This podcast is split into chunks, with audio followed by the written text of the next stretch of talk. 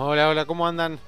Bueno, bienvenidos. Mi nombre es Gonzalo Pagura y este es un nuevo capítulo de Invertir en Conocimiento, un podcast en donde vamos a hablar sobre finanzas, sobre economía, sobre inversiones para que puedas aprender cómo mejorar la administración de tu dinero. Buenas, buenas, buenas, buenas, buenas, buenas. ¿Cómo andan mis queridos amigos y mis queridas amigas? ¿Cómo andan? Buen día, buenos días, despertate, dale.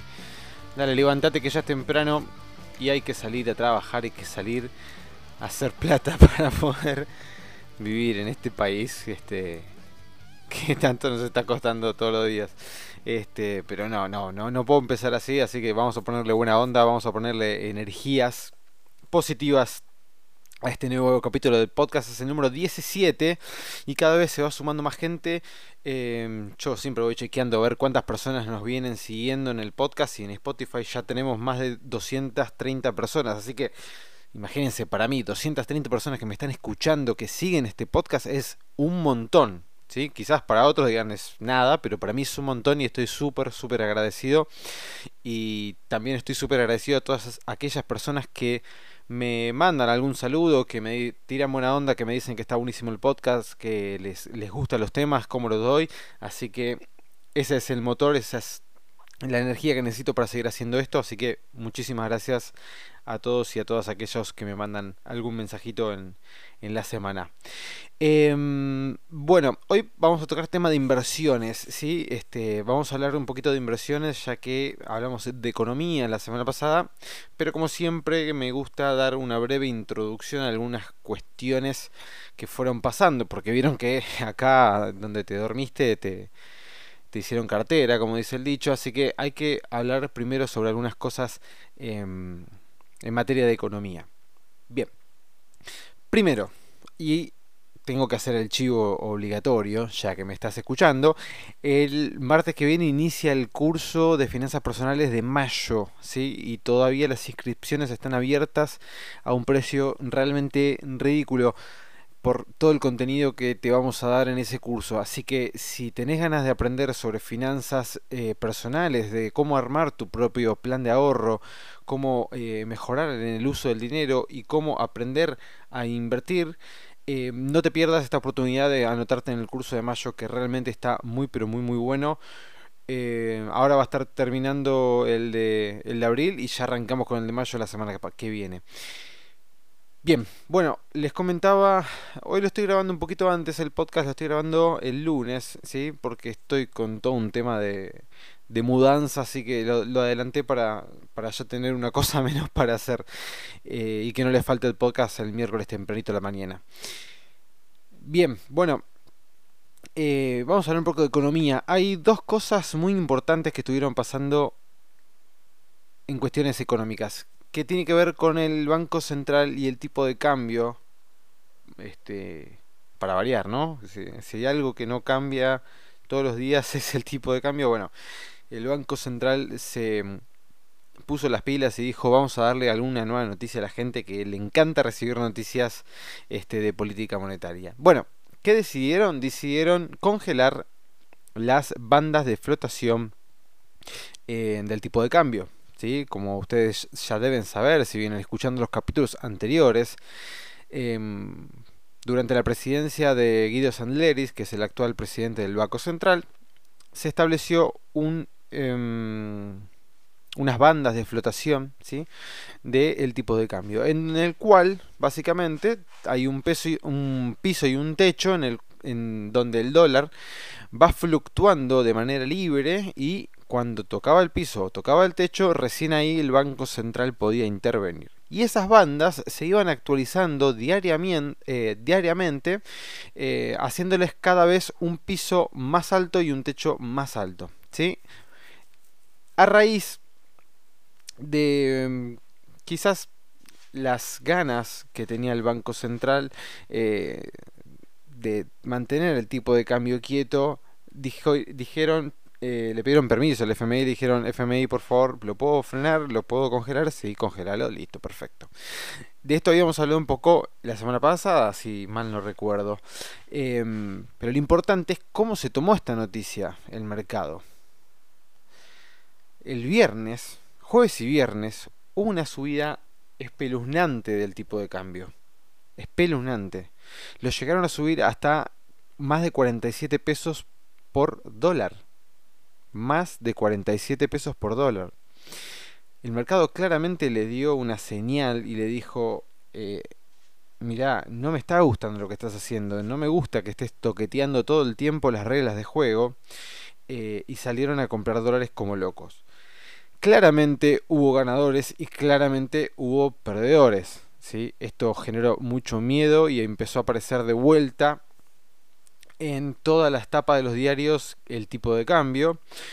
Eh, y al final de la rueda el Banco Central tuvo que salir a poner la tasa de interés por arriba del 70% nuevamente. Si se acuerdan, en diciembre la teníamos en el 70, llegó hasta el 40 y pico y ahora de vuelta en 70. Bueno, estas son las eh, fluctuaciones que estamos teniendo en este momento en Argentina. Y no conforme con esto, Ahora el Banco Central no solamente va a poder intervenir cuando toque el piso o el techo de, las bandas de flotación, sino que va a poder intervenir también dentro de la banda de flotación. Así que la banda de flotación, olvídensela, ya está, no existe. O sea, existe de manera, digamos, simbólica, pero la realidad es que si va a poder intervenir tanto en la banda como en el techo como en el piso, realmente ya no tiene mucho sentido ni siquiera de que existan. A ver, para mí desde el comienzo no tendrían que haber existido. Para mí, desde mi punto de vista, desde mi perspectiva, no tendrían que haber existido estas bandas. ¿Por qué? Porque lo que hace es eh, generarle al mercado una especulación, ¿sí? Ya desde el vamos. Porque si vos sabés que el tipo de cambio va a ir aumentando gradualmente todos los días, porque si el piso va subiendo, en algún momento, tarde o temprano el dólar tiene que acompañar ese piso. Entonces, si vos sabés que el piso del Banco Central se va a ir incrementando y el tipo de cambio va a ir subiendo a lo largo del año, está generando una especulación y está generando, eh, por ejemplo, que el agro no te venda porque dice, no, bueno, voy a esperar unos días más, total, esto tiene que seguir subiendo y espero y espero y espero y espero y espero hasta que me guste el precio que tenga el tipo de cambio y ahí recién voy y vendo. Entonces, cuando vos le cambias la regla de juego al mercado como están haciendo ahora, claramente, por más de que quizás a algunos le convenga o no, no es una buena noticia en sí misma porque en ningún país serio te cambian las reglas de juego constantemente. Si no, vos cómo haces para poder hacer un presupuesto o como para tener una perspectiva, por lo menos al corto plazo, ni siquiera te digo a largo plazo, al corto plazo, es imposible. Este, entonces, que estén cambiando las reglas de juego constantemente no es bueno para absolutamente nadie. Quizás la nueva regla, digamos de esta manera, le pueda servir a cierta parte de la economía y a otra parte no, o viceversa. Pero igualmente que estén cambiando constantemente las reglas de juego es siempre negativo. Más cuando lo hacen de esta manera tan eh, abrupta de un día para el otro. Otra cuestión entonces, luego de que deciden que van a intervenir también dentro de la banda de flotación, ¿qué pasa? El dólar cae y cae fuertemente. Cae fuertemente, llegó a 47, cae de... perdón, pasó los 47 pesos por, por cada dólar y cae hasta perforando los 45 pesos. Entonces, de vuelta, ¿se acuerdan que hace mucho tiempo yo venía diciendo, la verdad es que, que el tipo de cambio vaya este, siendo cada vez más alto para que no se atrase el tipo de cambio real? La verdad es que a mí mucho no me molesta. Lo que no tiene que pasar es que haya incertidumbre, que haya volatilidad en el tipo de cambio. Porque ahí es cuando se, se te mm, desajustan todas las variables económicas. Porque ahora, por ejemplo, eh, las personas que tienen que poner un precio a un producto que venden no saben ni siquiera qué precio lo pueden llegar a poner porque la volatilidad del tipo de cambio te genera este tipo de desbarajustes ¿sí? y muy probablemente la inflación vaya a tener también un coletazo a raíz de este tipo de, de cuestiones entonces no tiene que pasar más de que haya volatilidad en el tipo de cambio tiene que ser un eh, movimiento ya sea o al alza o la baja o este, manteniéndose en cierto nivel, pero con movimientos leves, con movimientos cortos, no puedes subir a 47, bajar a 43, subir a 46, bajar a 42. No sirve, no, no, no funciona así. No puede funcionar ninguna economía así. Y lo mismo pasa con la tasa de interés. Te la suben al 72, te la bajan al 60, te la suben al 70. Bueno, no. Tiene que haber una este, armonía dentro de, de todo este tipo de cuestiones. Y a raíz de eh, estas noticias que dio el Banco Central, hubo mm, en la conferencia de prensa que dio el presidente del Banco Central junto con su equipo económico, hubo una, mm, una, persona, una mujer, que le hizo una pregunta al presidente, diciéndole, al presidente del Banco Central, diciéndole que con la... Mm, eh, fijando las bandas de flotación, le estaba asegurando una tasa en dólares a cualquier persona que invirtiera. Entonces, me llamó la atención esta pregunta. Eh, se ve que esta mujer hizo una, una, cuenta rápida mientras estaba hablando el presidente del Banco Central. Y dije, bueno, a ver, vamos a ver si esto es, esto es real lo que, lo que está diciendo esta, esta señora. Y mm, me puse a hacer un par de cuentas, ¿no? Para ver realmente qué, qué conclusiones podía llegar a, a sacar. Ah, bueno, Primero que nada, dato muy importante, la tasa a la que se refería esta persona eh, era del 13% en dólares, ¿no? Entonces, me acuerdo que el presidente del Banco Central levanta la ceja como diciendo 13% en dólares asegurados es un montón. Em, bueno, vamos a, los números, ¿sí? necesito que me prestes atención porque es bastante complicado eh, explicarte esto sin que lo estés viendo, eh, así que por favor, suma, suma atención, así me puedes ir siguiendo paso a paso. Bien, vamos a suponer que tenemos 100 mil pesos. Si estos 100 mil pesos los transformáramos en dólares, en ese momento cuando yo hice la cuenta el tipo de cambio estaba 43. Si pudiésemos comprar dólares a 43 este, pesos, obtendríamos unos 2.325 dólares. ¿Sí? Bien, primer dato. 100 mil pesos a un tipo de cambio 43 este, pesos por dólar, obtenemos 2.325 dólares. Bien.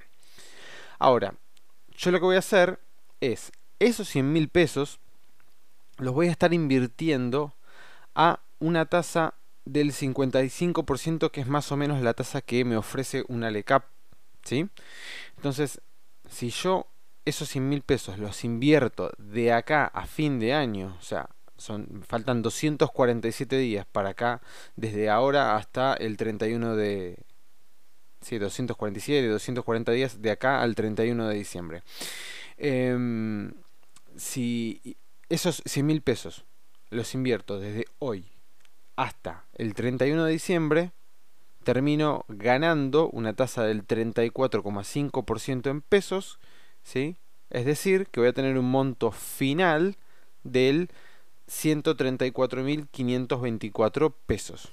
¿Sí? Vamos de vuelta. Tenía 100.000 pesos, lo invierto en una tasa fija en, eh, en pesos y obtengo al final 134.524 pesos. ¿Sí? Esto representa un 34% en pesos. ¿Bien? Perfecto.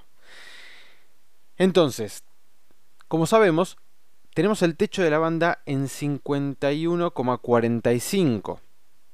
Entonces, suponiendo que de acá al 31 de diciembre el dólar no supere los 51,45 que está establecido por el Banco Central y mis 134.524 pesos yo los transformo a dólares a ese tipo de cambio, ¿sí? es decir, 134.524 dividido 51,45, me está dando que tendría 2.614 dólares. ¿Sí? De vuelta.